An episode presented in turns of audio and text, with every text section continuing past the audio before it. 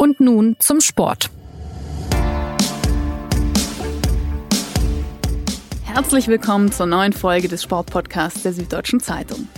Die Achtelfinals der Fußball Champions League sind zur Hälfte schon gespielt. Dortmund gegen Paris Saint-Germain und Leipzig gegen Tottenham haben sich durchsetzen können. Die zweite Hälfte der Hinspiele beginnt am Dienstag und die große Frage aus deutscher Sicht ist natürlich, zieht Bayern München gegen den FC Chelsea nach? Wie wirken sich die beiden Partien für die nächsten Entscheidungen zur Ausrichtung des Vereins aus? Welche Rolle spielt auch noch das verlorene Finale da Horm? Und, und, und. Dazu begrüßt sie heute Anna Dreher und mit mir im Studio sitzen Martin Schneider und Sven Heist, der sonst für die Süddeutsche Zeitung von London aus den englischen Fußball im Blick hat. Hallo Sven. Hallo, guten Tag. Anna. Und hallo Martin. Hi. Ja, das vermeintliche Warmspielen in der Bundesliga äh, gegen den Tabellenletzten Paderborn hat ja schon mal nicht so gut geklappt. Ein knappes 3 zu 2 dank Lewandowski in der äh, vorletzten Minute, glaube ich, 88. war es. Also sehr spät den, den Sieg gesichert. Das hat zwar gereicht, um die Tabellenführung äh, in der Bundesliga zu verteidigen. Und ja, er musste umstellen, der Trainer Hansi Flick, weil Jerome Boateng und Benjamin Pavard gefehlt hatten. Also Dreierkette statt Viererkette. Aber ich frage mich trotzdem, was lässt sich aus diesem Spiel ableiten? Ableiten über den Zustand dieser Mannschaft und auch die Erfolgsaussichten in der Champions League? Ja, das ist so ein bisschen die Frage im Moment, wie gut ist der FC Bayern tatsächlich? Ähm, je nachdem, welches Ergebnis man haben möchte, könnte man für beide äh, Seiten im Moment Argumente finden. Wenn man äh, sagen will, der FC Bayern ist äh, sehr gut, könnte man sagen, sie sind wieder Tabellenführer, obwohl sie äh, zur Winterpause vier Punkte Rückstand hatten. Sie äh, spielen teilweise berauschend, vor allem am Anfang der Partie und ähm, sind absolut im Soll. Wenn man die Gegenposition einnehmen würde, könnte man sagen, dass sie halt zum Beispiel die zweite Halbzeit gegen Köln, wenn äh, Manuel Neuer der beste Mann auf dem Platz ist, dann spricht es dann doch für ein paar Probleme, vor allem nach hinten. Und wenn man halt den Tabellenletzten, äh, in welcher Konstellation auch immer, äh, in der Allianz Arena gerade so noch besiegt, dann ist das normalerweise auch kein Ausweis von herausragender Form auch vom Kader her gesehen, also wenn, wenn jetzt zwei in der Verteidigung ausfallen und man dann direkt so Negativauswirkungen sehen, ist das ja schon eigentlich ja eine eklatante Schwäche, muss man sagen. Ach, ich weiß nicht. Also ich war am äh, Freitag tatsächlich ausnahmsweise mal privat äh, im Stadion und privat hat man ja dann doch ein bisschen mehr Ruhe, sich das anzugucken. Also man hat schon gesehen, dass die Mannschaft mit dieser Dreierkette äh, schlecht klarkommt und ich finde ja auch, dass Paderborn nicht der typische Tabellenletzte ist. Ich finde, dass Paderborn ein bisschen besser ist, als sie eigentlich da stehen. Und man weiß halt, ähm, dass wenn man vor so einem großen Champions League-Spiel äh, ist, dass dann die, die Körperspannung jetzt auch nicht die maximale ist. Nichtsdestotrotz äh, sagt der FC Bayern ja auch selbst, dass sie die guten Phasen nicht rübergerettet kriegen. Ich glaube halt, das liegt an diesem Gegenpressing-System, das Hansi Flick in der Winterpause dann vor allem halt äh, etabliert hat. Und wenn halt in diesem System, also Gegenpressing bedeutet, dass man eben bei Ballverlust, bei der Konterabsicherung, dass vorne halt nacheinander alles systematisch abgestimmt angelaufen werden muss. Und wenn da halt dann irgendwas nicht stimmt, dann fängt man sich dann halt Konter. Und wenn dann die Abwehr nicht sattelfest ist oder halt wie Paderborn Manuel Neuer beim Rauslaufen einen Fehler macht, dann führt das halt immer relativ schnell zu einem Gegentor. Und das ist halt der springende Punkt beim äh, FC Chelsea oder in der Champions League. Es muss halt klappen und wenn es klappt, dann ist alles gut. Wenn es nicht klappt, dann sieht es relativ schnell doof aus.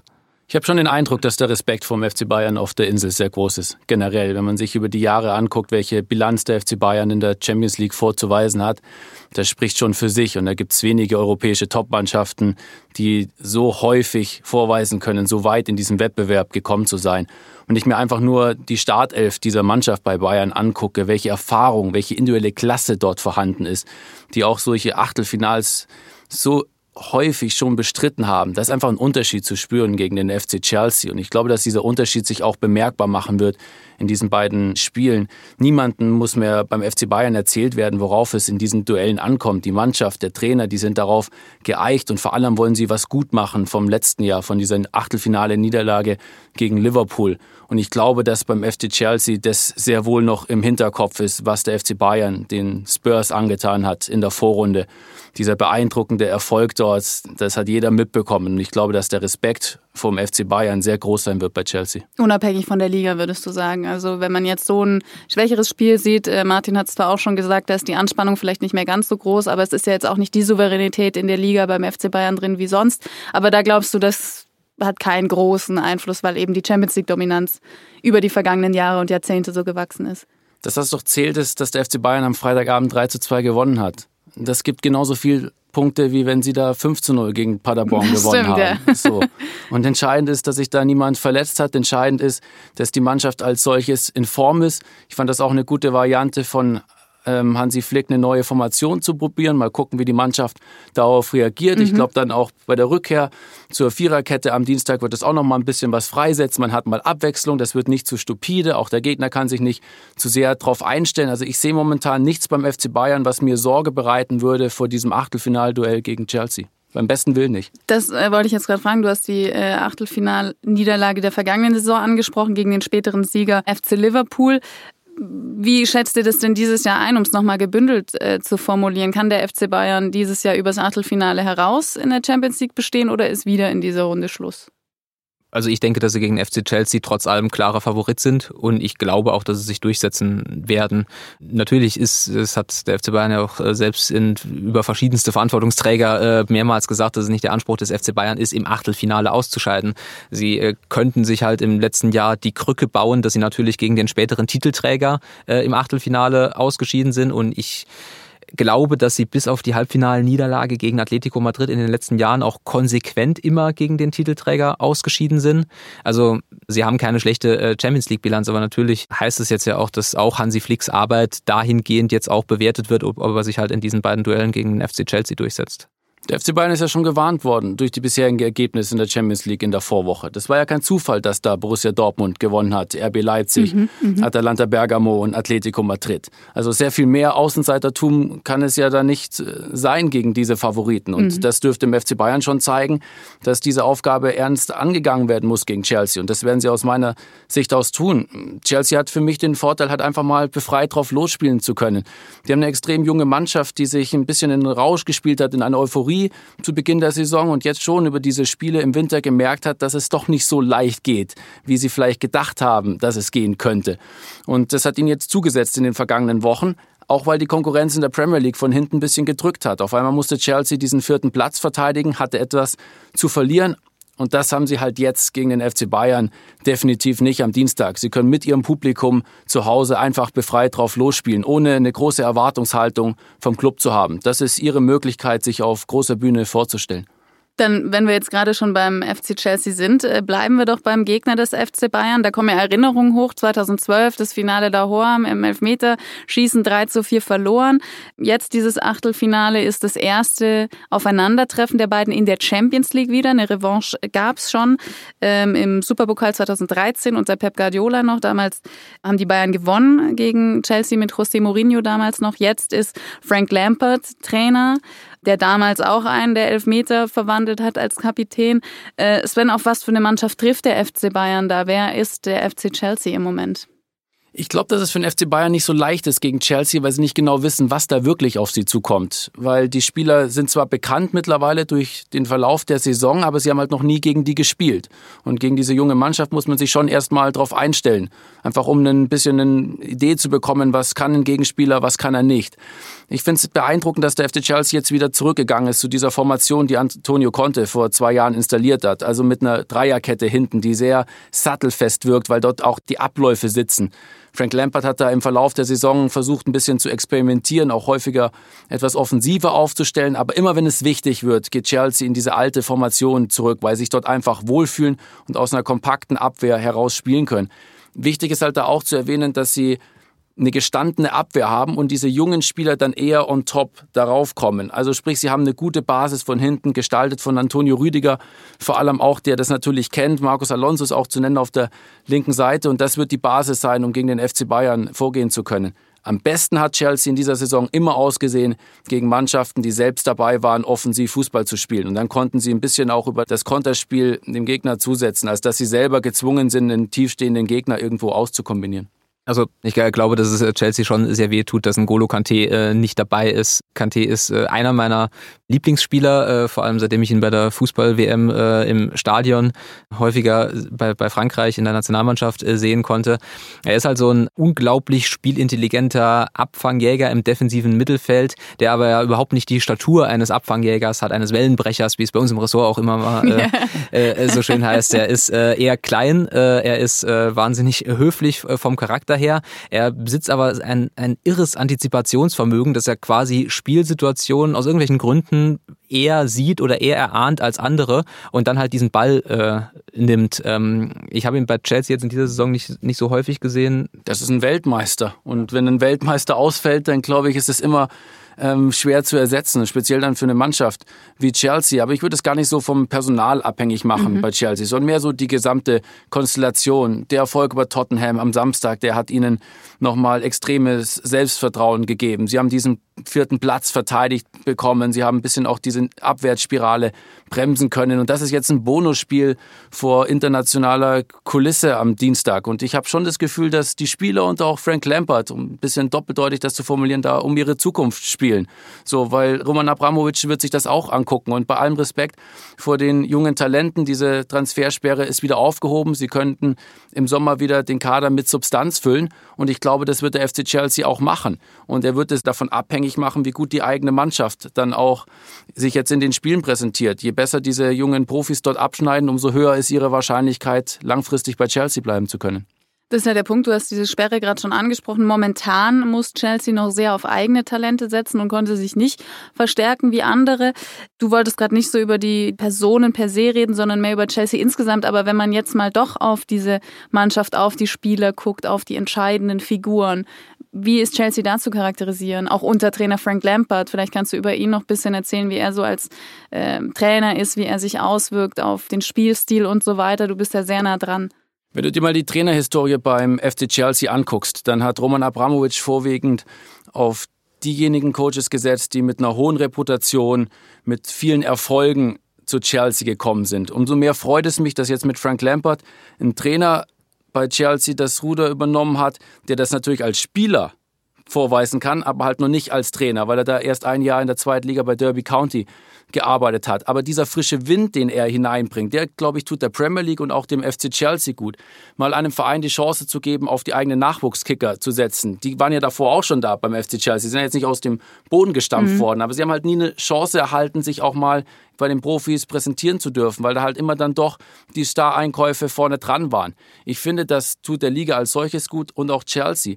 Und wenn du dann wirklich einen Namen hören möchtest, dann gerne. Nimm den Andreas Christensen hinten in der Verteidigung. Der ist bestimmt in Deutschland auch noch bekannt von seiner Zeit bei Borussia ja. Mönchengladbach. Ich finde. Der war aber schon bei Gladbach super. Definitiv. Und jetzt ist er aber noch besser ja. bei Chelsea und hat dort auch eine, finde ich, sehr gute Rolle übernommen an der Seite von Antonio Rüdiger. Oder diese ganzen Offensivkönner. Mason Mount, ein Spielmacher, hervorragend. Dazu der Torjäger Tammy Abraham. Diese ganzen Außenbahnspieler, die sie besitzen. Egal, ob wir da über Callum Hudson Odoi reden, der ist ein Einsatz noch fraglich, wegen Oberschenkelproblemen. Christian Pulisic haben sie geholt dazu. Da haben sie ja etliche. Den man auch noch sehr gut kennt aus ja, der Bundesliga. Definitiv, ja. Da haben sie ja etliche vielversprechende Profis in den eigenen Reihen. Und ich bin gespannt, wer von denen sich dann wirklich den Weg nach ganz oben bahnt. Welche Rolle spielt Antonio Rüdiger? Für mich ist er ein bisschen so das schlagende Herz dieser Mannschaft. Gerade nach dem Abgang von Eden Hazard im Sommer und auch von David Lewis, dem Abwehrchef zum FC Arsenal, hat er eigentlich diese Rolle des Kapitäns übernommen. Ich weiß schon, dass Cesar Spilugeta die, die Binde trägt, aber so ist er ein stiller Vertreter. Und Rüdiger hat so ein bisschen das Zepter übernommen. Das haben wir jetzt auch am Wochenende wieder gehört, als er sich da sehr bemerkenswert gegen Rassismus geäußert hat. Er ist eine Leitfigur in dieser Mannschaft. Und das braucht auch unbedingt diese, dieses junge Team, auch jemanden, den, an den sie sich anlehnen können. Und ich finde schon, dass Antonio Rüdiger jetzt über diese Jahre hineingewachsen ist bei ihm kann man halt nicht unterschätzen, welchen Lebensweg er genommen hat. Also in jungen Jahren vom VfB Stuttgart wegzugehen, zu AS Roma nach Italien. Mhm zu wechseln, sich dort dann zu etablieren, eine neue Kultur aufzunehmen, eine neue Sprache, sich in der Mannschaft zu behaupten und dasselbe dann nochmal in England zu schaffen. Das ist bemerkenswert und diese Reife in der Persönlichkeit, finde ich, kriegen wir momentan bei Chelsea zu sehen. Ich bin auch von, äh, von Antonio Rüdiger äh, beeindruckt, welchen Weg er genommen hat, weil ich ihn auch ähm, beim Confed Cup damals in, in Russland erlebt habe, dann auch äh, bei der äh, Fußball-WM. Und ich immer so ein bisschen skeptisch bei ihm war, weil man bei ihm immer gesehen hat, dass er äh, ein unbestreitbares Potenzial hat, dass er perfekte körperliche Voraussetzungen für einen modernen Abwehrspieler hat. Er ist irre schnell. Ähm, Trotz 1,90 Größe, ne? Genau. auch bedenken. Ähm, ich bin nur teilweise wahnsinnig geworden, wenn er einen Ball am Fuß hatte und wenn er dann halt mal die Aufgabe hatte, äh, das Spiel zu eröffnen. Da hat er teilweise äh, freundlich formuliert äh, risikoreiche Varianten äh, genommen. Wenn er die Schwachstelle noch irgendwie behoben kriegt, dann ist äh, vor allem angesichts der Situation in der Abwehr der deutschen Nationalmannschaft ohne Hummels, ohne Boateng, ist glaube ich, äh, wenn er fit bleibt, Platz für die Europameisterschaft sicher. Stand jetzt in der Champions League, also auf jeden Fall äh, einer, auf den die Bayern gucken müssen in diesem Spiel. Da hat Bayerns Sportdirektor Hassan Salihamidzic ja jetzt vorab gesagt, die heiße Phase beginnt jetzt, weil es eben nicht nur in Anführungszeichen ums Weiterkommen in der nächsten Runde der Champions League geht, sondern davon ja auch die Zukunft von Trainer Hansi Flick abhängt, auch das weitere Vorgehen in Sachen Sommertransfers, mögliche Vertragsverlängerung, all das wird ja davon auch beeinflusst. Wie würde denn Martin die Planung der Bayern im Einfall, also Viertelfinale, eventuell Halbfinale, wer weiß wie weit noch aussehen und wie im anderen, sprich Endstation Achtelfinale.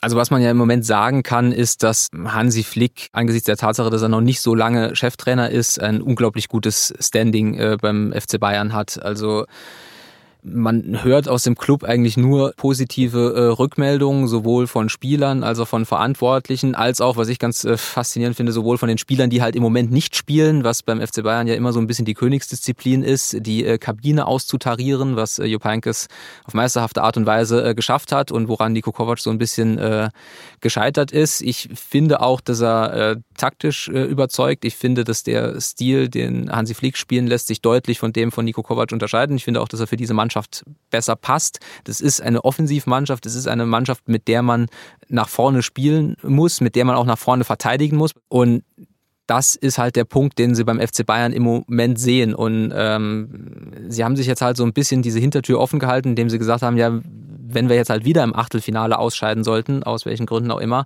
das ist dann nicht Bayern-like und dann muss man sich halt nochmal zusammensetzen. Aber ich finde, dass im Moment schon alles sehr in Richtung Hansi Flick geht. Also es gibt einfach wenig Argumente gegen ihn. Wenn ich Hansi Flick beobachte, dann habe ich den Eindruck, dass er sich selbst nicht zu wichtig nimmt, dass ihm das gefällt, nicht im Vordergrund stehen zu müssen, dass mhm. er den Spielern die Möglichkeit gibt, vorne auf dem Platz im Scheinwerferlicht zu agieren und er zurückgezogen seine Rolle wahrnimmt. In keiner Pressekonferenz neigt er dazu, durch seine Aussagen ein Medienecho nach sich zu ziehen. Ich finde, dass dem FC Bayern und dieser Mannschaft das sehr gut mhm. zu Gesicht steht. Und mich freut es, dass man auch jetzt noch Erfolg haben kann, ohne permanent den Lautsprecher geben zu müssen. Und ich würde dann in dem Verbund nicht nur Hansi Flick nennen, sondern auch seinen Trainerstab, insbesondere auch Daniel Röhl dabei, den früheren Assistent von Ralf Hasenhüttel in England. Das ist auch ein ausgewiesener Fachmann auf dem Gebiet der Videoanalyse, was heute immer wichtiger wird in Form, wenn man eine Mannschaft einstellen muss. Ich habe das Gefühl, dass dieses Konstrukt sehr homogen arbeitet und vor allem auch vertrauensvoll miteinander umgeht. Da gibt es kein Gegeneinander. Ich habe nicht das Gefühl, dass der eine dem anderen etwas neidig ist. Und das übernimmt eine Mannschaft nicht nur wahr, sondern das überträgt sich auch in das Gefüge eines Teams. Und deswegen finde ich, agiert der FC Bayern momentan so ausgeglichen diese Ruhe wahrscheinlich vor allem auch, ne? Also der Punkt beim FC Bayern, also bei Nico Kovac äh, hatte man immer so das Gefühl, dass dass es da so einen Grundkonflikt gab. Also Nico Kovac hat ja in jeder Pressekonferenz gesagt, wir müssen defensiv stehen, defensiv stehen, def defensiv stehen. Und das hat die Mannschaft äh, vielleicht umgesetzt, aber sie war nie, äh, wenn man es so äh, romantisch formulieren möchte, mit dem Herzen äh, dabei. Und äh, seitdem Hansi Flick übernommen hat, hat man das Gefühl, dass es an Feinheiten hapert, dass äh, Details manchmal nicht hundertprozentig stimmen, aber dass die Grundrichtung absolut stimmt. Und das ist, glaube ich, der große Unterschied.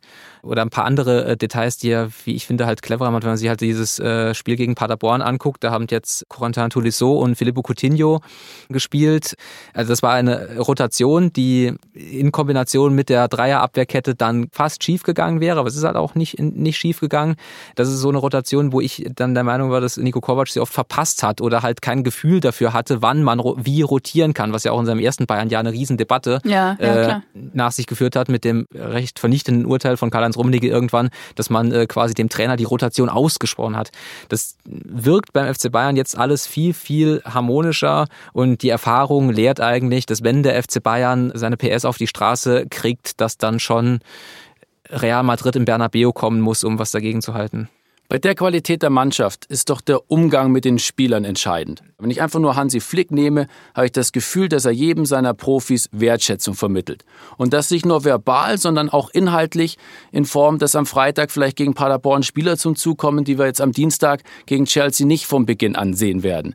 So. Gut, was er aber natürlich auch machen kann oder muss in dem Fall, um Spieler auch zu schonen, die in der Champions League, auf die es ankommt. Ja, nicht nur zu schonen, das wäre die negative Seite für diejenigen, die dann auflaufen, weil das dann so das Gefühl hat, okay, ich darf nur ran, weil die anderen sich jetzt ausruhen müssen, sondern eher denen zu sagen, hey, ihr seid auch gut genug, dass ihr dort spielen dürft. Und ich sage das nicht nur verbal, sondern ich handle auch so. Das ist ja dann das Entscheidende für Spieler, dass sie das einem auch abnehmen können. Und ich glaube, dass das eine Mannschaft in der Summe zusammenbringt, dass da jeder mitgeht. Und ich habe nicht das Gefühl, dass da momentan, selbst wenn sicherlich der eine oder andere unzufrieden ist, ausschert. Und das ist eines der Erfolgsgeheimnisse aus meiner Sicht. Das vermitteln zu können natürlich. Also äh, wenn er es auch so dargestellt bekommt oder eben so rüberbringt, klar, dann äh, ist, ist die Stimmung in der Mannschaft natürlich wesentlich besser. Muss er sich dann äh, überhaupt Sorgen machen? Also Vorstandschef Karl-Heinz Rummenigge hat jetzt ja auch im Kicker-Interview die Arbeit von Flick hoch gelobt äh, für seinen klaren Matchplan. Das hattest du, Martin, eben auch schon gesagt. Äh, unter ihm sei wieder die Bayern-Philosophie in die Mannschaft gekommen, dieser Offensivfußball, ähm, die Verbindung zur Mannschaft Mannschaft sei empathisch. Das äh, deckt sich mit deinem Eindruck, Sven. Und er hat auch in der Art, wie Flick arbeitet, äh, ihn verglichen. Also Karl-Heinz Rummenigge hat Flick da verglichen mit Vorgängern mit großen Namen, also Van Gaal, Guardiola und so weiter. Das hat er alles irgendwie jetzt in Verbindung gebracht. Dann muss er sich ja eigentlich keine Sorgen machen, der Hansi. Ja, aber äh, wir reden leider bei jedem anderen Verein nein, beim FC Bayern halt immer noch ein bisschen, weil äh, der FC Bayern äh, definiert sich über Erfolge und äh, wenn alles stimmt und der FC Bayern trotzdem keine Erfolge hat, dann müsste der FC Bayern schon einen sehr großen Vertrauensvorschuss in einen Trainer setzen, dass er dann sagt, okay, wir sind im Achtelfinale der Champions League ausgeschieden, wir machen trotzdem weiter. Das ist halt der Punkt, das ist halt dieser Bayern-Faktor, der da reinkommt. Aber das gilt für jeden Trainer, nicht nur für Hansi Flick. Timo Werner hat Leipzig gegen äh, Tottenham zu einer guten Ausgangslage im Achtelfinale gebracht. Erling Haaland, gut, wer sonst, äh, hat das bei Dortmund erledigt. Ähm, auf wen wird es denn jetzt bei den Bayern ankommen? Wer könnte den entscheidenden Unterschied gegen Chelsea ausmachen? Eine erwartbare Debatte wird dann vermutlich wieder die Robert Lewandowski-Debatte sein, die wir im letzten Jahr äh, zum, äh, zum Achtelfinale dann hatten mit dem äh, Vorwurf, er würde in den großen Spielen abtauchen. Ich persönlich kann mit der Debatte wenig anfangen. Ich kann da beide Seiten halt nachvollziehen. Auf der einen Seite finde ich es beeindruckend, wenn ich mir anschaue, wie viele Tore er in dieser Saison erzielt hat. Und nicht nur, dass er so viele Tore erzielt hat, sondern auch, wie er sie erzielt hat. Also das ist ja Körperbewegungstalent von, von höchster Güte. Der könnte ja auch zum Kunstturnen gehen teilweise, wenn ich mir das angucke, auf welche Art er diesen Ball ins Tor bekommt. Aber auf der anderen Seite wiederum wird halt beim FC Bayern häufig in den Champions League-Spielen halt dann abgerechnet. Und ich kriege diese Szene nicht raus aus dem Rückspiel der Bayern gegen Liverpool im vergangenen Jahr, als Robert Lewandowski ein paar Zentimeter fehlen in der zweiten Halbzeit, um den Ball zum 2 zu 1 für die Bayern ins Tor zu bekommen. Ich glaube, das ist so ein bisschen das, was ihn dann zu einem ganz, ganz großen Spieler machen würde und was ihn halt dann auch nochmal auf eine Ebene bringt, wo er international nochmal eine höhere Akzeptanz erfährt, als er sie momentan hat, weil dann würde es halt auch nachgewiesen werden, so dass er in der Lage ist, diese Art von Spielen zu entscheiden. Und große Spieler wollen große Spiele entscheiden, also müssen sie die halt auch entscheiden zu seiner Verteidigung äh, vielleicht, also ich kann mich auch an ein Champions League Halbfinale erinnern, wo er kurz vorher im Spiel gegen Dortmund irgendwie auf die Schulter gefallen ist und danach äh, sich quasi kaum bewegen konnte, aber trotzdem gespielt hat. Das geht dann quasi ja auch in diese Rechnung mit ein, so nach dem Motto, wenn es ernst wird, ist er nicht da. Und äh, auf der anderen Seite, was man vor allem sieht, wenn man im Stadion ist, ist, dass gerade er natürlich von Gegenspielern auf eine Art und Weise äh, angegangen wird, die, glaube ich, nochmal über dem von anderen äh, Stürmern ist. Ähm, das ist nicht wirklich ein Argument, weil äh, mit großer Kraft Geht kommt, anderen ja auch so, äh, ja. kommt große Verantwortung ja. und ähm, es muss ein Anspruch sein, sich da durchzusetzen. Das Ding ist halt, in der Bundesliga schafft er das gegen Verteidiger von äh, Paderborn und in der Champions League hast du halt natürlich andere Kaliber. Aber ja, klar, also es ist natürlich auch sein Anspruch, da dann halt da zu sein, wie man so schön sagt. Sollte er nicht da sein, wer wäre Plan B im Ensemble? Wer könnte die Hauptrolle übernehmen? Das Ding beim FC Bayern ist ja, dass es halt wieder so als Mannschaft äh, funktioniert. Ähm, Serge Gnabry ist äh, seit Monaten in, in einer herausragenden Form. Äh, Kingsley Coman äh, hatte jetzt gegen Paderborn äh, so ein paar Wackler drin. Bei dem bin ich mir auch nicht sicher. Ähm, der hatte äh, ja in einem Bundesligaspiel gegen Wolfsburg war das, glaube ich, wo sein Knie einen ganz komischen Winkel angenommen hatten, wo man Angst hatte, dass er sich wieder verletzt hat. Und der hat ja schon eine relativ lange Verletzungsgeschichte. Ich habe das Gefühl, dass der so ein bisschen im Kopf gerade gehemmt ist, weil er Angst hat, dass wieder was passiert.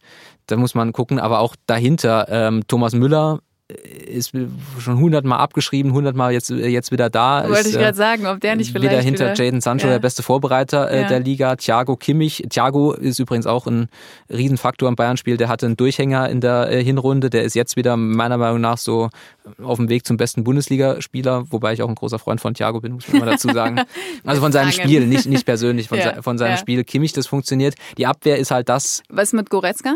Ja, das ist also eine offene äh, Frage. Nehme ich äh, Goretzka nach vorne und nehme quasi seine Wucht gegen Chelsea, nehme ich äh, Thomas Müllers äh, Verschlagenheit, vertraue ich Koman auf der Seite, um zwei gleichwertige Flügel zu haben. Das sind halt eben die taktischen Details, die Hansi Flick austarieren muss. Der einzige Punkt ist eben die Abwehr, wobei da auch mit dem FC Bayern halt dieser Alfonso Davis plötzlich reingeschneit kommt, der eine irre Entwicklung hinter sich hat. David Alaba, der offensichtlich alles kann. Und daneben ist, das muss man dann halt gucken, ob Hansi Flick dann eben auf Jerome Boateng vertraut oder ob er doch irgendwie die zwei Linksfüßer mit Hernandez Alaba nimmt. Jetzt hast du fast alle Namen genannt, die Ja, beim FC leid. Bayern Es tut mir ein leid. Tor schießen könnten. Aber das, das zeigt halt, welche Qualität in dem Team drin Manuel steckt. Neuer hat gefehlt. Das Ja. war der einzige. Diese Unberechenbarkeit. Und die macht es ja auch für den Gegner Ja, schwierig, ja. sich auf die Bayern einzustellen. Wenn der treffen kann, der kann treffen, dann macht es dann doch der andere. Gut, dann, also es bleibt gesagt, ich- völlig offen. Ich, habe, ich ich bin, bin die Mannschaft einfach von vorne nach hinten durchgegangen, unabsichtlich. Es tut mir leid, aber nein, das ist ja das, was ich gesagt habe. Der FC Bayern funktioniert wieder als, als Kollektiv und dann muss schon viel schief gehen, dass äh, bei allem Respekt vor Chelsea, dass Chelsea in der Lage ist, die aus der Champions League zu kegeln. Euer Tipp fürs Hin- und Rückspiel im Achtelfinale des FC Bayern gegen den FC Chelsea? Ach, Tipps im Podcast. Ja, Entschuldigung. Das kann man wunderbar nehmen in eine Rückschau, um darauf Ja, zu ich gucken. weiß, ich habe ich hab in der Bundesliga zweimal Borussia Dortmund als Meister vorhergesagt. Wobei im Moment sieht's gar nicht mal so schlecht aus äh, für mich.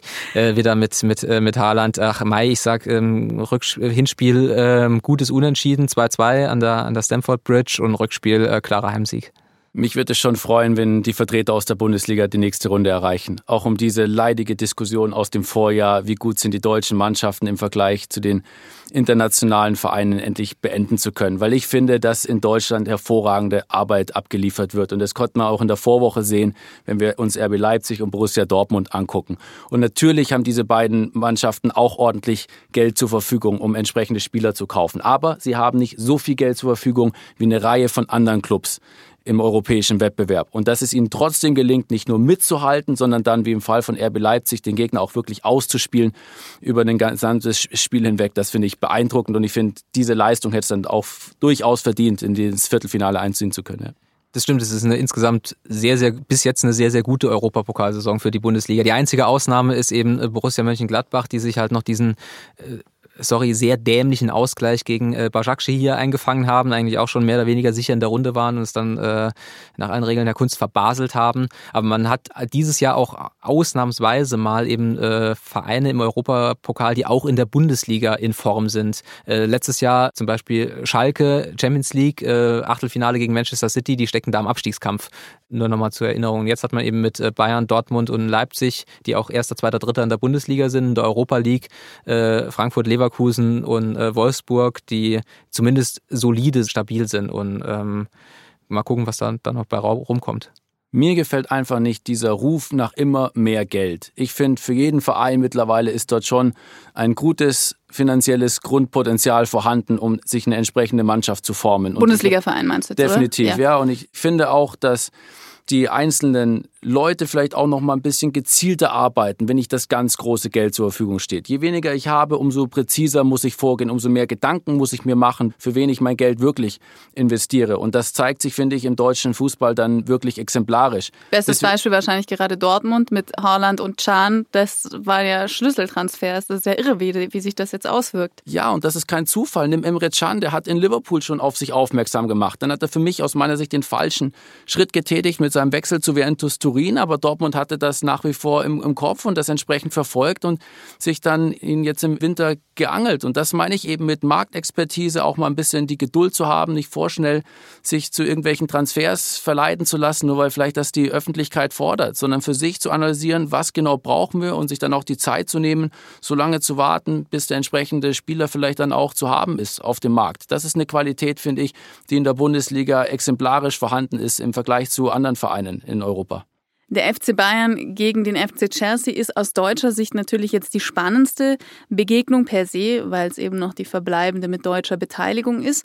Aber ist das für euch überhaupt die spannendste Begegnung überhaupt an diesem Spieltag? Ähm, man hat ja auch noch zum Beispiel Real Madrid gegen Manchester City in seiner womöglich vorerst letzten Champions League-Saison angesichts der bevorstehenden Sperre. Und Real Madrid hat ausgerechnet vor diesem Champions League-Spiel und vor dem Classico gegen den FC Barcelona am Sonntag noch 0 zu 1 gegen Levante verloren und die Tabellenführung abgegeben. Ach, die, die Champions League hat ab der K.O.-Runde ein, ein so irres Niveau, was auch äh, wiederum natürlich daran liegt, dass in der K.O.-Runde immer wieder die gleichen Mannschaften spielen, aber das ist ein anderes Thema, ähm, dass man sich dann nahezu wahllos für jedes Spiel begeistern kann. Also ich hatte auch äh, parallel äh, Atalanta gegen Valencia geguckt, auch dafür kann ich mich tatsächlich begeistern.